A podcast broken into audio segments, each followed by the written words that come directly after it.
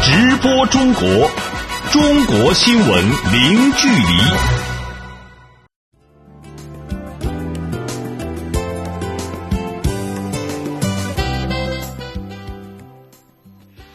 这里是直播中国节目，听众朋友您好，我是主持人林飞。你好，我是王悦。今天节目的主要内容是：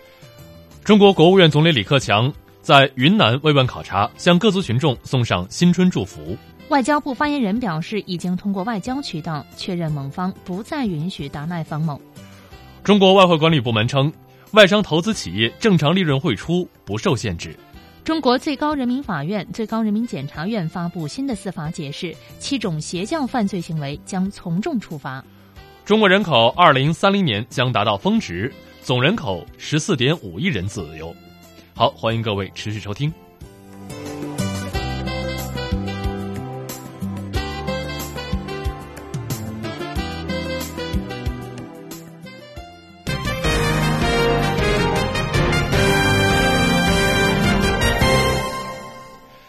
春节临近，中国领导人到基层慰问群众的活动陆续展开。近日，中共中央政治局常委、国务院总理李克强在云南昆明考察，向各族群众送上新春祝福。详细情况，来听本台记者翟磊为您发回的报道。有着百年历史的云南白药是享誉中外的知名品牌，目前气雾剂、创可贴、牙膏等产品销量均居国内前列。李克强走进车间，对企业以制度创新推动科技创新、引领行业发展予以充分肯定。他说：“中药材研究大有天地。云南白药之所以能够成为百年老店，两个重要因素。首先，你还得有工匠精神，这工匠精神才有质量，才有效用，才有信誉。另外一方面，有企业家精神，有企业家精神，就把它变成产业，通过经营形成产业。这两个。”可能是你们企业发展的应该是两大支柱。李克强说：“要发挥工匠精神和企业家精神，借鉴国际先进理念、技术，瞄准不断升级的健康需求，推出更多天然植物特性、高质量的生物药和保健品，推动民族医药产业立足中国，走向世界。”当天，李克强还来到位于云南师范大学校园内的西南联合大学旧址，看望健在的当年师生代表。总理说：“西南联大以刚毅坚卓为校训，在极端艰难困苦中弦歌不辍，大师辈出，更续了我们民族的文化血脉。”他对寒假期间仍然留校的学生们说：“你们在这个学校现在很幸运啊！你看现在的教学条件和当年西南联大相比较，可同日而语。那另外一个方面呢，那个时候的精神了不起。你们记得西南联大有一句话吧？物质得不了，实际上就拿不到。”但是精神了不得，你们就要做什么？精神了不得，嗯嗯，好的。把我们西南联大的传统不仅发扬光大，而且要传承，传承出更多的让我们国家富强、让人民受惠的成果。你们能够做得到。好，大家新年愉快啊！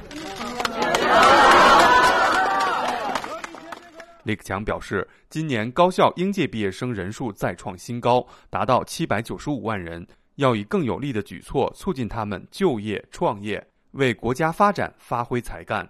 昆明斗南花卉市场每晚有两万多人繁忙交易，全国每十枝花中就有八枝来自云南。二十四号晚上临近九点，李克强临时增加行程到访斗南花卉市场，看望起早贪黑辛劳的花农。总理说。快过节了，你是给全国人民送去鲜花，送去欢乐，送去幸福。谢谢你啊！李克强仔细询问鲜花品种、价格，关心花农收入，还自掏腰包买了两束鲜花。总理说。但是我们需要多样化的享受，是不是？你花是让人们开心啊！啊，我们是做的温馨事业，温馨事业，开心事业，不光我们有开心事业，好吧？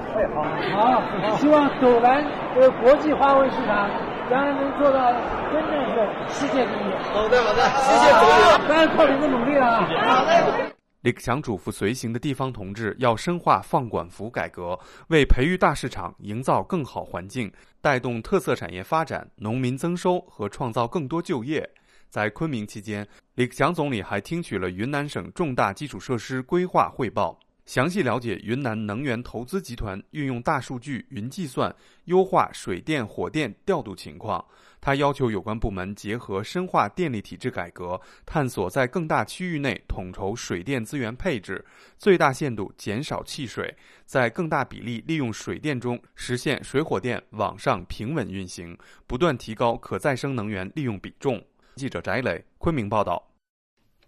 中国外交部发言人华春莹二十五号在例行记者会上表示，应蒙方要求，中蒙外长二十四号通电话，两国通过外交渠道确认蒙方不再允许达赖访蒙的有关承诺，这是推动双边关系克服干扰、健康发展的重要步骤。一月二十四号，中国外交部长王毅应约同蒙古国对外关系部长蒙赫奥尔吉勒。通电话，蒙赫阿尔吉勒表示，蒙古政府对达赖不久前窜访蒙古，给蒙中关系带来负面影响表示遗憾。蒙方坚定支持一个中国政策，一贯认为西藏是中国不可分割的一部分，西藏问题属于中国内政。华春莹回答记者有关提问时说：“这次中蒙外长通话是应蒙方要求做出的安排。”那么，在尊重一个中国原则基础上，确保中蒙关系的持续稳定发展，完全符合两国和两国人民的根本利益。中方希望并且相信蒙方能够汲取教训，恪守承诺，以此次外长通话为契机，继续为两国关系全面改善做出努力。在当天的例行记者会上，华春莹还就叙利亚问题回答了记者提问。由俄罗斯、土耳其、伊朗三国发起的叙利亚问题和谈日前在。哈萨克斯坦首都阿斯塔纳举行，叙利亚政府同反对派代表共同出席了这次对话，听取对方诉求。华春莹回答记者提问时表示：“我们相信这次会议呢是下阶段叙利亚问题日内瓦和谈的一个重要的铺垫，将为日内瓦和谈呢注入宝贵的正能量。”那么，中方一贯支持联合国在叙利亚问题上发挥斡旋的主渠道作用，支持联合国根据安理会第二二五四号决议筹备日内瓦和谈，推动重启叙利亚问题政治解决的进程。华春莹表示，目前化解叙利亚危机的希望之窗正在打开。中方呼吁叙利亚政府和反对派保持当前的政治对话的势头，拿出更多的。政治的善意和勇气，不预设前提，积极的参与和谈，通过对话和谈判呢，来化解分歧，积累信任。中方鼓励其他的叙利亚反对派参与到叙问题的政治解决进程中，贡献他们的积极力量。与此同时呢，我们也希望国际社会的有关各方能够着眼地区的稳定大局和国际的长远利益。共同推动叙利亚问题政治解决，为此呢来发挥建设性的作用。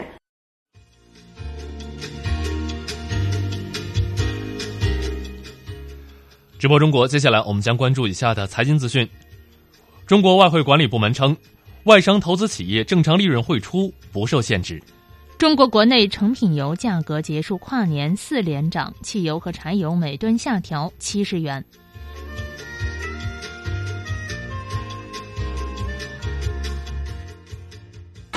直播中国，中国新闻零距离。欢迎您持续关注直播中国。我们首先来关注中国最新的股市和汇市信息。首先是股市方面，一月二十六号，中国内地沪深两市全天是维持震荡，沪指五连阳。那么截止收盘，上证指数收报于三千一百五十九点一七点，上涨九点六一点，涨幅为百分之零点三一，成交金额一千两百五十亿元人民币。深圳成指收报于一万零五十二点零五点，上涨四十七点零九点，涨幅为百分之零点七四，成交金额一千四百四十九亿元人民币。香港恒生指数收报于两万三千三百七十四点一七点，上涨三百二十五点零五点，涨幅为百分之一点四一，成交金额六百四十九点七亿港元。台湾股市今天休市。来看汇市方面，中国外汇交易中心公布的二十六号人民币对世界主要货币汇率中间价为：一美元兑人民币六点八五八八元，一欧元兑人民币七点三八二一元，一百日元兑人民币六点零五九六元，一港元兑人民币零点八八四一五元，一英镑兑人民币八点六七五六元，一澳大利亚元兑人民币五点二零二三元，一新西兰元兑人民币五点零一零八元，一加拿大元兑人民币五点二五四四元。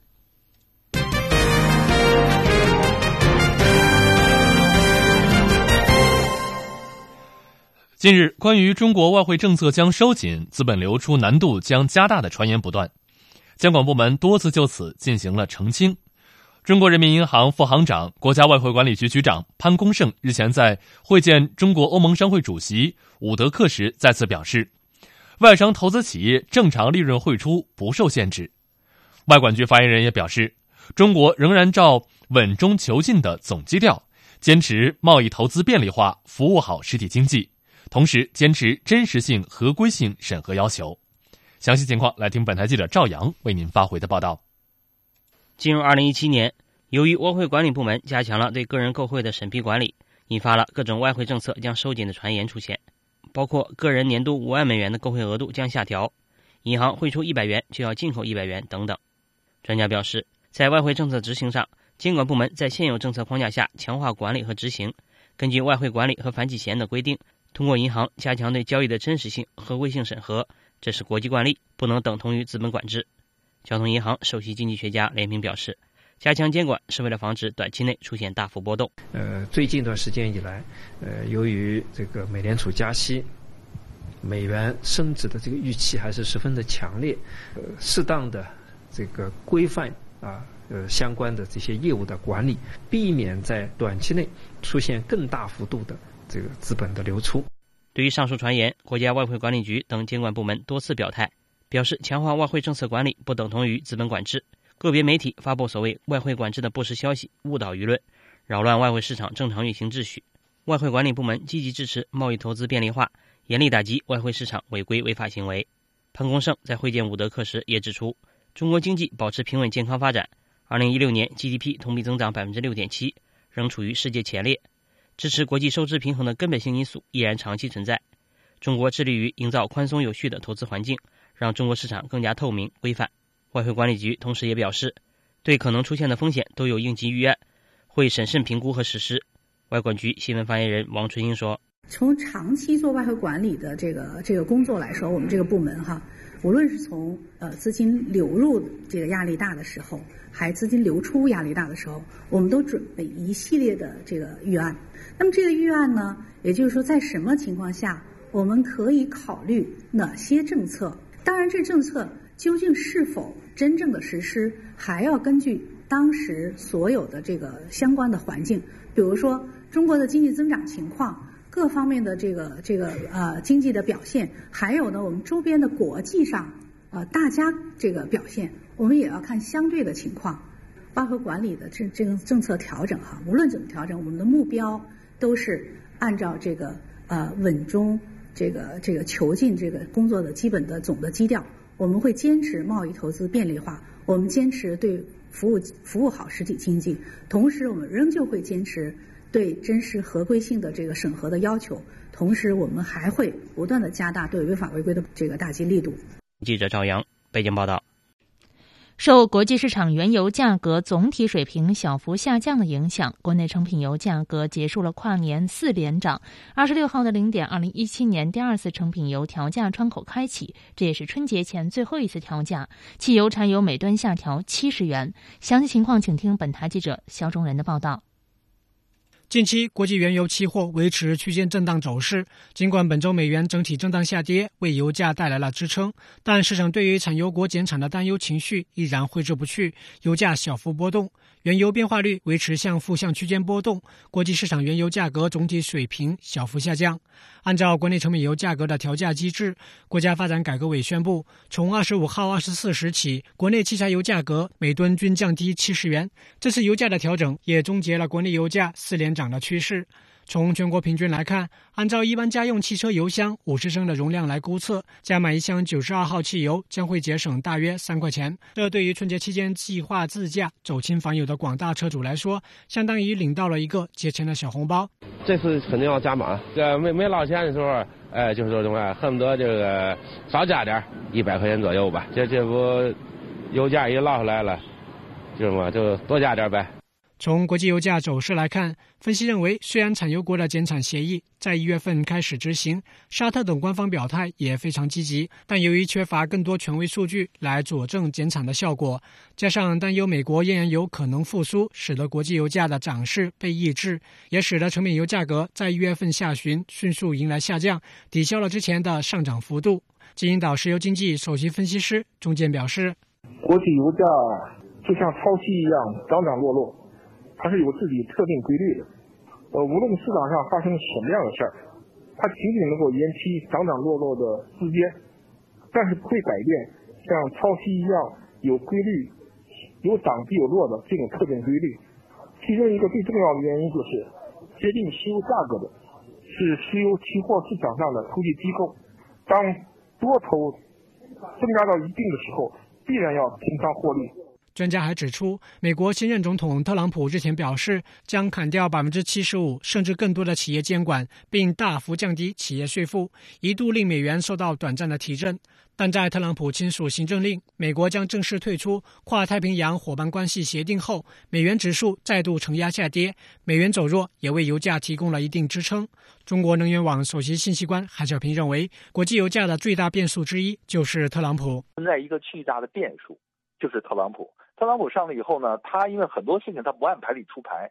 油价是非常难以预测的，因为它中间的很多问题是不确定的。我们既看到了一个油价超稳定的这样一个趋势，所谓超稳定的趋势呢，就是我们可以看到，就是说现在供需没有什么太大的变化，因为没有一家说经济非常的好。尽管特朗普上来以后呢，说要拉动美国的经济，但是觉得呢这东西很虚。钱从哪来还不知道怎么解决。另外一个呢，美国的经济发展呢，现在呢，其实对能能源的需求呢越来越低，而且美国自身的油气革命一旦上了以后呢，特朗普会放手美国的页岩油气的开发，所以自身的油气供应能力会很强，甚至可能出口会进一步的影响油价。所以呢，我们可以看到这个超稳定结构继续保持，所以油价呢可能在五十啊到六十之间在徘徊。根据最新发布的大宗商品市场前景报告，世界银行也将2017年的原油价格预测维持在55美元每桶，比2016年上涨了29%。记者肖忠仁北京报道。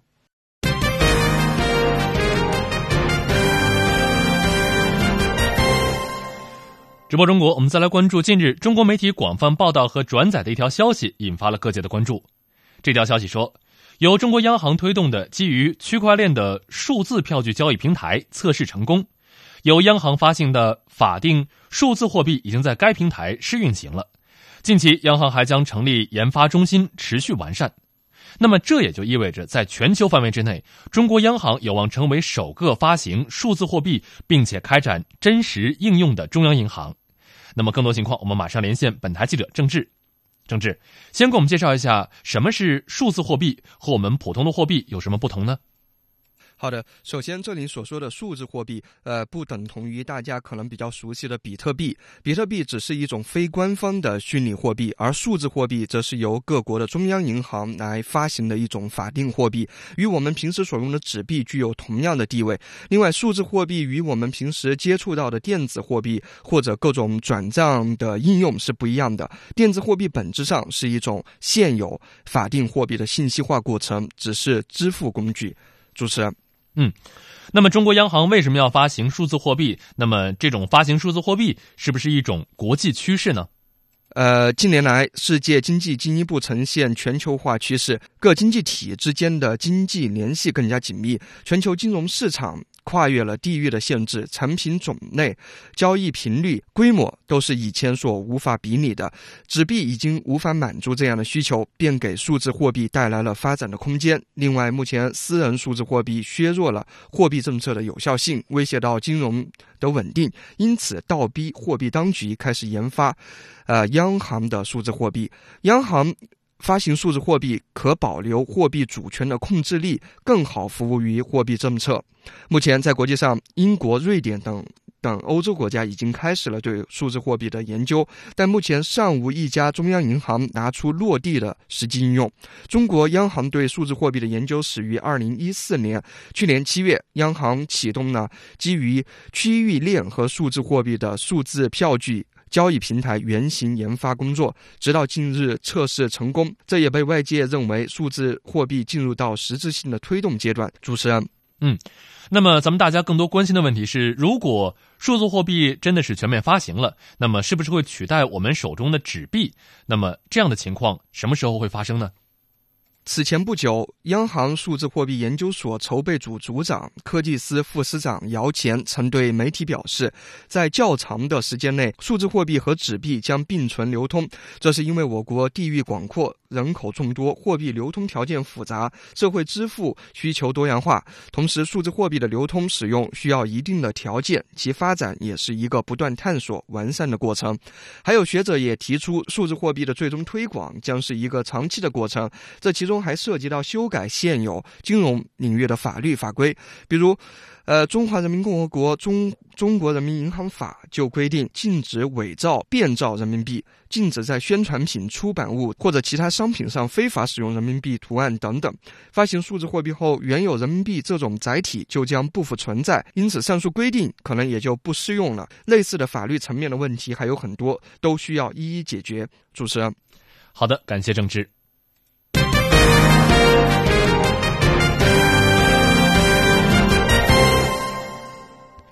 根据今日印度近日报道，在印度去年第四季度智能手机市场出货量的前五名当中，中国手机品牌就占了四个，分别是 vivo、联想、小米和 OPPO。在二零一六年第四季度，中国品牌占印度智能手机市场总量的百分之四十六。详细情况为您连线本台驻印度记者杨天舒。天舒你好。看到报道说呢，印度手机市场销量的前五名当中有四个是中国的品牌，先给我们介绍一下这方面的情况。好的，主持人，印度目前已经成为全世界增长最快的智能手机市场。据今日印度报道，印度手机市场第四季度出货量环比下降百分之十七点八，但中国手机品牌表现十分亮眼，占领了印度手机市场半壁江山。根据报道呢，在印度市场上，三星的销量仍稳居市场第一，市场份额为百分之二十四；vivo 排名第二，市场份额为百分之十；小米和联想均为百分之九；OPPO 为百分之八。这四家中国手机企业共取得了百分之四十六的份额，接近印度市场的一半。而印度本土手机企业首次被挤出前五。去年十一月份，中国手机企业在印度的市场份额为百分之五十一，为全年最高点。主持人。嗯，可以看得出来，中国手机品牌在印度市场上确实是非常的出色的。那么，中国手机品牌在印度势头强劲，是出于哪些原因呢？首先呢，是市场定位。中国手机厂商对印度市场十分重视，印度人口众多，各大手机企业都把印度当做第二个中国市场。联想集团呢，就把印度市场看作是该公司通往全球化的一个里程碑。而且在印度最受欢迎的是一百到两百美元的中低端高性价比手机，这也是中国厂商的长项领域。其次呢，行业人士认为，中国品牌 OPPO、联想、小米和 vivo 的成功还要归因于其他许多因素，包括强势的市场策略和渠道推广，以及更好的零部件管理等等。具体来看呢，小米两年前开始进入印度市场，两年就拥有了目前的市场份额，可谓进步神速。不久前，小米刚刚宣布，二零一六年在印度市场销售额突破十亿美元，销量增长一倍以上。据小米方面透露，当地时间二十四号，印度市场十分钟内就售出了二十五万台红米 Note 四手机，创下印度历史上同等时长内最大的智能手机销售量。再一个因素呢，就是本土化战略。例如，小米在印度销售的智能手机里，有超过四分之三都是在印度本地生产的。而 OPPO 和 vivo 则在印度市场照搬在中国的模式，在印度呢也搭建了庞大而密集的销售网络。根据了解，vivo 在印度有一万五千家零售店，大面积的线下店铺设，让 vivo 手机的销量呈火箭式的上升。另外呢，广告方面的铺设，vivo 也没有落下。Vivo 在印度冠名了当下最火体育赛事 IPL 板球联赛，品牌知名度也是直线飙升。主持人，好的，感谢天书的介绍。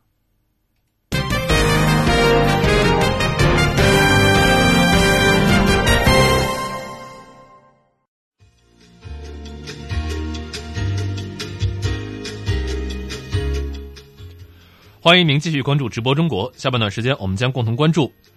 中国最高人民法院、最高人民检察院发布新的司法解释，七种邪教犯罪行为将从重处罚。中国人口二零三零年将达到峰值，总人口十四点五亿人左右。稍后直播中国继续回来，欢迎您持续关注。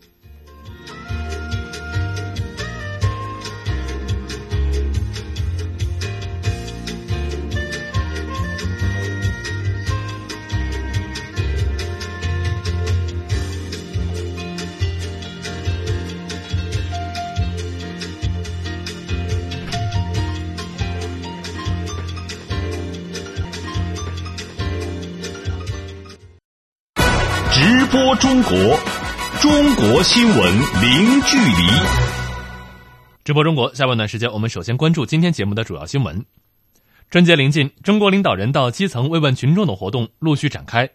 近日，中共中央政治局常委、中国国务院总理李克强在云南昆明考察，向各族群众送上新春祝福。中国外交部发言人华春莹二十五号在例行记者会上表示，应蒙方要求，中蒙外长二十四号通话，两国通过外交渠道确认蒙方不再允许达赖访蒙的有关承诺，这是推动双边关系克服干扰、健康发展的重要步骤。近日，关于中国外汇政策将收紧、资本流出难度将加大的传言不断。中国人民银行副行长、国家外汇管理局局长潘功胜近日表示，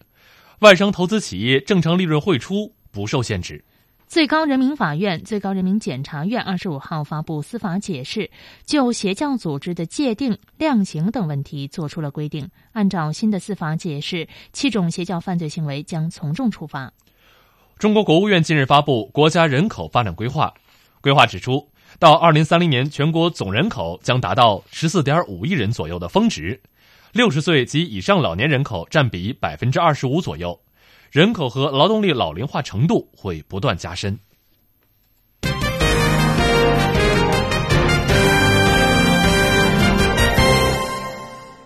最高人民法院、最高人民检察院二十五号发布关于办理组织利用邪教组织破坏法律实施等刑事案件适用法律若干问题的解释。该司法解释共十六条，主要就邪教组织的界定、量刑等问题作出了规定。司法解释将于二月一号起施行。具体情况为您连线记者吴倩了解一下。吴倩你好，首先请您给我们解释一下这份司法解释对邪教组织做出的明确的界定是怎样。的，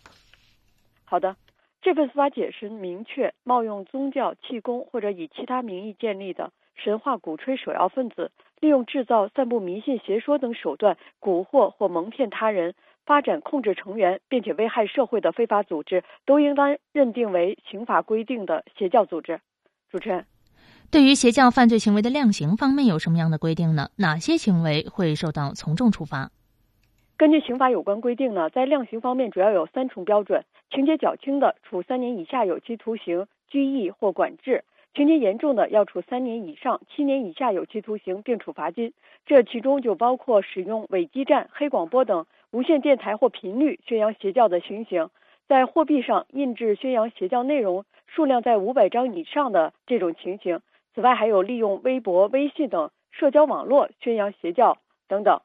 那么从重处罚的情形呢，是要处七年以上有期徒刑或者无期徒刑，并处罚金或没收财产。那么司法解释也是明确了从重处罚的情形包括七种，比如与境外机构组织人员勾结，从事邪教活动的要从重处罚；跨省区市建立邪教组织机构、发展成员或者组织邪教活动的要从重处罚；在重要的公共场所、监管场所或者国家重大节日、重大活动期间。聚集滋事、公开进行邪教活动的，也要从重处罚。此外呢，邪教组织被取缔后，或者被认定为邪教组织之后，仍然聚集滋事、公开进行邪教活动的，也要予以从重的处罚。另外呢，还包括呃，国家工作人员从事邪教活动，向未成年人宣扬邪教的，或者在学校其他教育培训机构宣扬邪教的这些情形，也要予以从重的处罚。那么，邪教组织人员。以自焚、自爆或者其他危险方法危害公共安全的，则要依照刑法的有关规定，以放火罪或者爆炸罪，呃，以危险方法危害公共安全罪等相关的罪名予以定罪处罚。主持人，嗯，那为什么要制定这份司法解释？在制定司法解释的过程当中，都有哪些考虑呢？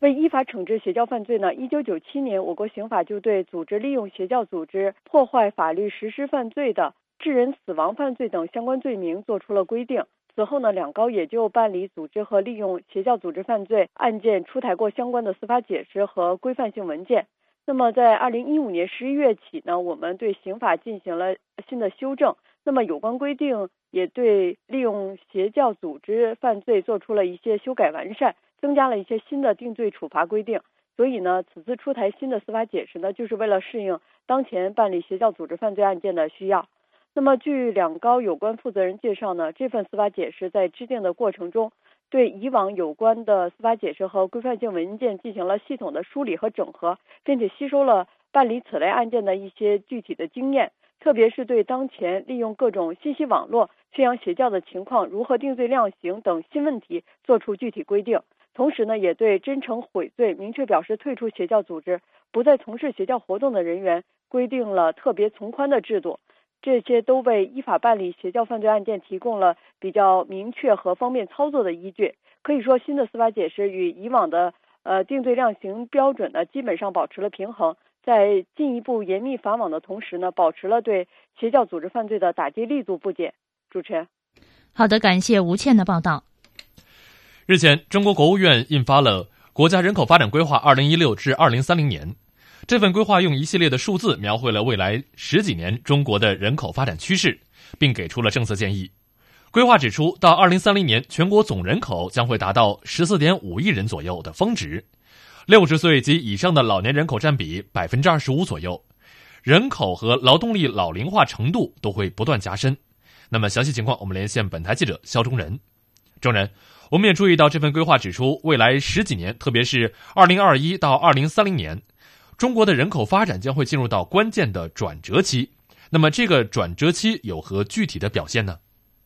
好的，首先我们来看一组数据，在二零一五年末的时候，中国的总人口已经达到了十三点七五亿，而根据这份规划预测，中国的总人口将在二零三零年前后达到峰值，也就是十四点五亿左右的人口，此后呢会持续下降。二零一五年，中国的总和生育率为一点五到一点六，相当于目前的欧洲平均水平。但国际上认为，二点一的总和生育率是实现和维持代际更替的基本条件。对此呢，规划提出，中国的生育率已经较长时间处于更替水平之下。虽然实施全面两孩政策之后，生育率有望出现短期回升，但是从长期来看，生育水平仍然存在走低的风险。未来应当要全面发挥两孩政策效应，使二零三零年的的总和生育率保持在一点八左右。总的来说，中国的人口发展进入了关键转型期，既面临诸多的问题和潜在的风险挑战，同时也继续存在劳动力总量充裕、仍处于人口红利期等有利条件。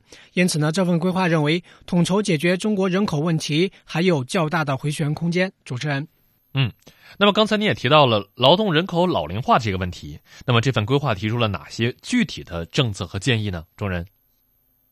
好的，根据预测呢，二零三零年中国十五到五十九岁劳动年龄人口呢，将比二零一五年减少八千万。劳动年龄人口总量下降和结构老化将会持续影响社会活力、创新动力和经济潜在增长率。因此呢，如何增加劳动力有效供给，对冲人口红利减弱的不利影响，是这份规划的主要任务目标。对此呢，规划提出了四方面的举措。首先是着力培养具有国际竞争力的创新型、应用型和高技技能、高素质的大中专毕业生和技能劳动者，提高新增劳动力的质量。其次是通过全方位投资人力资本，开展大龄劳动力人力资本的开发行动，提高其就业技能和市场竞争力，避免过早退出就业市场。第三是要充分发挥老年人参与经济社会活动的主观能动性，积极开发老年人力资源。主持人，好的，感谢小中人。日前，中国教育部、财政部、国家发展改革委印发了《统筹推进世界一流大学和一流学科建设实施办法（暂行）》。办法要求将通过设立专家委员会等方式，确定建设双一流的高校以及建设学科，由中央和地方财政提供支持。详细情况为您连线记者王环星。环星你好，首先给我们介绍一下什么是双一流建设工程办法的出台，对于中国未来如何重点建设高等教育提出了具体支持方案呢？世界一流大学和一流学科建设，简称“双一流”。统筹推进世界一流大学和一流学科建设实施办法指出，将支持建设一百个左右学科，对建设高校实行总量控制、开放竞争、动态调整。高校也可以根据自主编制的整体建设方案、分学科建设方案决定建设经费如何使用，但要经受中期和期末评价，出现重大问题者将被调整出建设范围。根据办法部署，中国将分三步走，统筹建设中国的世界一流大学和一流学科。第一步是到二零二零年，有若干所大学和一批学科进入世界一流行列，若干学科进入世界一流学科前列；再到二零三零年，更多大学和学科进入世界一流行列。第三步则是到本世纪中叶，一流大学和学科的数量和实力进入世界前列，基本建成高等教育强国。主持人。嗯，根据办法，哪所学校能入选双一流建设工程，不再由国家指定，而是由专家委员会认定呢？具体的实施办法是什么？是这样的，办法提出，采取认定方式确定一流大学、一流学科建设高校及建设学科。具体的方法是设立世界一流大学和一流学科建设专家委员会，由政府有关部门、高校、科研机构、行业组织人员组成。该专家委员会将以中国特色学科评价为主要依据，参考国际相关评价因素。综合高校办学条件、学科水平、办学质量、主要贡献、国际影响力等情况，以及高校主管部门意见，论证确定一流大学和一流学科建设高校的认定标准。在此认定标准的基础上，专家委员会会遴选产生拟建设高校名单，交由教育部、财政部、发展改革委审议确定。业内人士分析，此次重点建设工程的创新处体现在遴选方式采取了注重证据的循证决策和注重经验的专家判断相结合的方式。今后这种方式将作为重点建设机制固化下来。主持人，那对于入选双一流建设工程的学校，将给予哪些政策方面的支持呢？对于入选双一流的大学和学科，将创新支持方式，强化精准支持，综合考虑建设高校基础、学科类别及发展水平等，给予相应的支持。其中，中央高校开展世界一流大学和一流学科建设所需要的经费，由中央财政支持；中央预算内投资对中央高校学科建设相关基础设施给予支持。而纳入世界一流大学和一流学科建设范围的地方高校，所需资金由地方财政统筹安排，中央财政给予引导支持。办法还提出，地方政府和有关主管部门应当通过多种方式，对世界一流大学和一流学科建设加大资金、政策、资源支持力度；建设高校也要积极争取社会各方资源，形成多元支持的长效机制。目前已有二十二个省份在近几个月内公布了双一流建设计划。据汇总统计，已提出经费保障的十一个省，计划投入的总额达到四百亿元。主持人，好的，感谢王环星的介绍。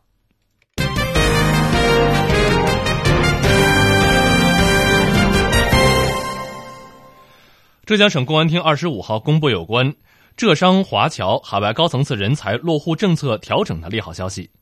浙商华侨达到当地投资或者是纳税落户标准，可以直接落户；连续居住满五年，可向父母一方户口所在地申请落户。海外高层次人才落户，凭借千人计划证明或者是浙江省海外高层次人才居住证，也就是常说的红卡，直接落户。与其共同居住生活的配偶、未成年子女可以随迁，不受住所条件、居住年龄、居住年限等若干条件的限制。根据浙江省公安厅有关负责人介绍，这次浙商华侨海外高层次人才等落户政策的调整，突破了现有的相关规定，对浙商华侨落户放宽落户对象，不仅包括出国前在国内有户口的浙商华侨，还包含在浙江省投资纳税。在国内从未有过户口的侨二代、侨三代浙商华侨，降低了落户的门槛儿，将过去一百万美元以上的投资额度调整为符合当地投资纳税落户标准，同时也简化了审批程序，将过去按华侨回国定居和落户审批程序优化为按投资纳税直接办理落户。长期居住浙江省的浙江籍华侨，可以在按照国外出生子女落户和华侨回国定居落户政策，明确自愿放弃国外居住资格，连续居住满五年的浙江籍华侨，可以向父母或者是亲朋呃或者或者是可以向父亲或者是母亲的户口所在地的公安机关派出所申请落户。二十六号，备受社会关注的天津张老太非法持枪案二审宣判，天津市第一中级人民法院裁定上诉人赵春华以非法持有枪支罪判处有期徒刑三年，缓刑三年。去年的八月至十月期间，赵春华在位于天津市河北区的海河亲水平台附近摆设射击摊位进行盈利活动，后被公安机关巡查人员查获，当场收缴枪形物九支及配件等物。经过公安机关的鉴定，涉案九支枪形物当中的六支是能正常发射、以压缩气体为动力的枪支。被告人赵春华后被天津市。河北区人民法院以非法持有枪支罪判处有期徒刑三年六个月，赵春华不服，提出上诉。二审法院认为，考虑到赵春华非法持有的枪支均刚刚达到枪支认定标准，其非法持有枪支的目的是从事经营，主观恶性程度相对较低，犯罪行为的社会危害性相对较小。二审庭审期间，其能够深刻认识到自己的行为的性质和社会危害。认罪态度较好，有悔罪表现等情节，检方也建议对赵春华适用缓刑，故酌情对赵春华予以从宽处罚，对其量刑依法改为以改判，以非法持有枪支罪判处有期徒刑三年，缓刑三年。赵春华表示认罪服判。中国国家食品药品监督管理总局二十六号发布《婴幼儿配方乳粉产品配方注册标签》。规范技术指导原则试行征求意见稿，向社会公开征求意见。意见稿提出了婴儿配方乳粉产品的名称不应该包含“金装”“升级”“博士”等虚假夸大词语，也不应包含抑制益生菌等明示或者是暗示的具有抑制、增加抵抗力或免疫力等功能性的表述。婴儿配方乳粉标签是指依附于产品最小销售包装上的文字、图形、符号以及一切说明。物意见稿明确了，婴幼儿配方乳粉产品标签当中不得使用进口奶源、源自国外牧场、生态牧场、进口原料、原生态奶源、无污染奶源等模糊信息标注原料的来源。意见稿提出了，对于按照食品安全标准不应当在产品的配方当中含有或者使用的物质，不得以不添加、不含有、零添加等字样强调该产品未使用或不含有。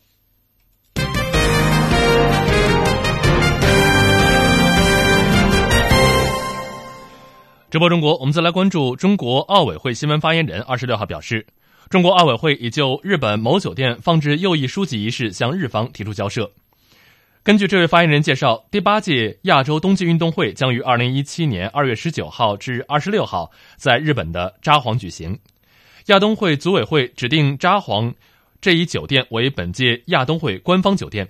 近日，这一酒店被曝光在客房内放置右翼书籍，引发了中国体育界和广大民众的强烈愤慨。中国奥委会认定，该酒店的行为有悖于奥林匹克宪章第五十条关于禁止在奥林匹克场所、驻馆等区域进行任何形式的展示，或者是政治、宗教或种族性的宣传。其亚奥理事会的相关规定，酒店放置严重歪曲历史的右翼书籍，伤害了中国等亚洲国家人民的感情。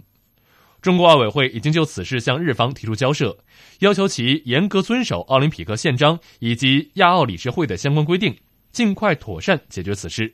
同时，已致函亚奥理事会，请其敦促日方立即纠正错误。我们再来关注澳大利亚网球公开赛的最新的进展。今天，澳网进入到第十一个比赛日，在今天上午结束的澳网男子青少年组第三轮的比赛当中，头号种子中国小将吴亦丙以七比五、六比三战胜了俄罗斯选手扎克哈罗夫，晋级半决赛。在此前一个比赛日当中，中国金花彭帅与搭档捷克选手赫拉瓦奇科娃在澳网女双半决赛当中发挥出色，直落两盘击败了赛会头号种子。法国组合加西亚和梅拉德诺维奇闯入了决赛，彭帅也因此创造了其在澳网的最佳的战绩，并且距离第三个大满贯奖杯仅一步之遥。详细情况，请听本台驻澳大利亚记者张奇志从比赛的现场发回的报道。十二号种子彭帅和赫拉瓦奇科娃组合昨天比赛打得异常坚决，首盘在二比四落后的情况下，紧紧咬住比分并展开反击，最终后来居上，经过抢七赢得首盘胜利。第二盘，彭帅组合打得更为轻松，一上来就取得三比零的领先，最终以六比二再下一盘，昂首晋级决赛。赛后，彭帅表示，虽然直落两盘获胜，但比赛中小分一直很接近，赢得并不轻松。我觉得今天开场还打得比较好，但是我能感觉到就是安哲他有一些紧张，因为他也跟我说，但是在第一盘的时候，我觉得还是两个人就是互相的在鼓励，就是一直摇，一直摇，然后一直落后，小分也一直落后，然后但是我觉得可能在小分摇摇摇到最后几分的时候，我们有几分打得挺好的，然后拿下来了第一盘。彭帅的搭档赫拉瓦奇科娃也强调，两人的完美配合是他们取胜的关键。I think because Shuai was playing very well in the beginning. 彭帅在比赛开始时打得很好，我们比分咬得很紧，然后在抢七的时候找到并抓住了机会，随后越打越顺，这是我们取胜的原因。当然，团队精神也非常重要。一个人打得不好的时候，另一个人坚持住并带动队友，这是我们强大的地方。逐渐摆脱伤病困扰的老将彭帅，今年强势回归。今年的澳网单打进入了第二轮，双打更是与搭档保持了良好的状态，接连战胜强劲对手，一路打进决赛。他表示，昨天的胜利是对他坚持不懈的最好奖励。在来打之前，是对每一场都会非常渴望胜利。但是如果说你真的能打到就是第几轮，或者是说前八、前四不知道，而且你看到签表，就是说我们的这个对手嘛，就非常的强，奥运金牌、几个大满贯，包括像就是总决赛冠军，今天这是是就是一号种子嘛，我觉得非常的强。比赛之前没有办法能去预料，就是说。是输是赢，但是这个结果走到现在，我觉得肯定是非常开心的。三十一岁的彭帅曾夺得二零一三年温网和一四年法网的女双冠军，双打世界排名曾位居第一。赫拉瓦奇科娃也有两座大满贯双打奖杯在手，昨天的胜利让他们两人都离个人第三座大满贯奖杯又更近了一步。二十七号，彭帅和赫拉瓦奇科娃将在决赛中对阵二号种子马泰克桑兹和萨法洛娃。今年女双的决赛日正好赶上中国的农历除夕，彭帅和赫拉瓦奇科娃一起提前表达了他们对国人的新春祝福，并希望以一场胜利来庆祝这个特殊的日子。We speak together. OK. One, two, three. 新春快乐！驻澳大利亚记者张其志，墨尔本澳网赛场报道。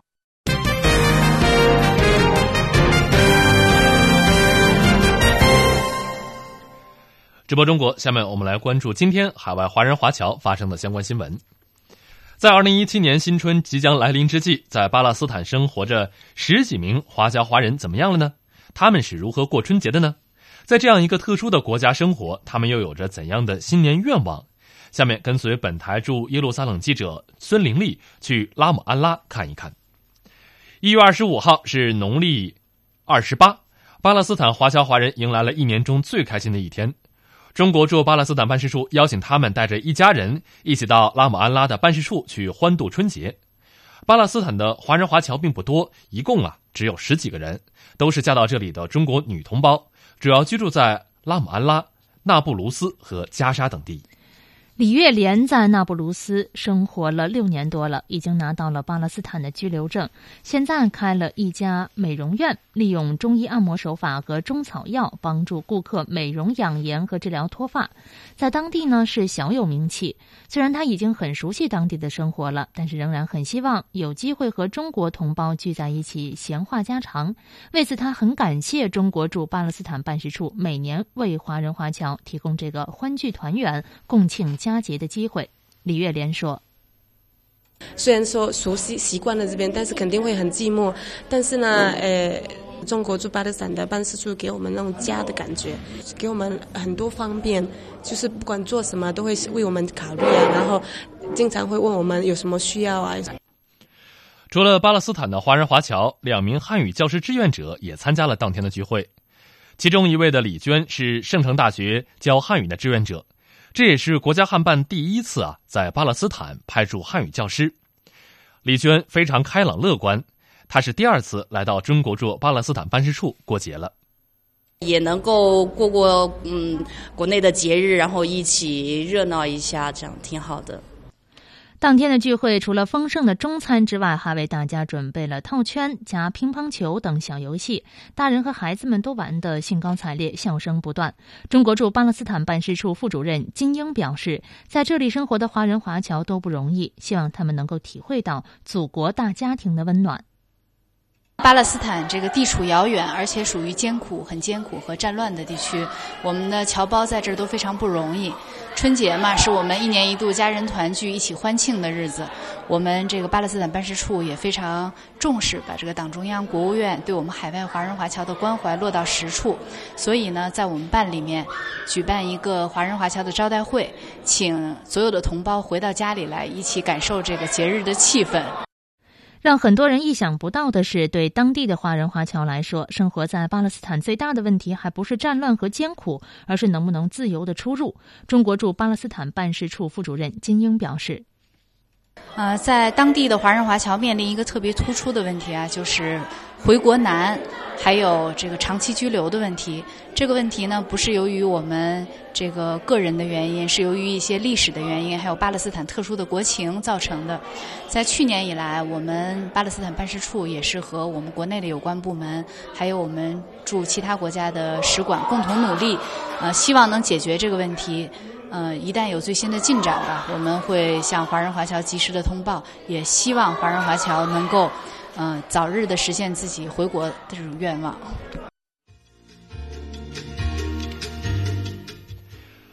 各位听众，以上就是今天直播中国的全部内容，感谢您的收听。主播王月林飞代表导播任杰以及我们编辑组的全体成员，祝您新春愉快。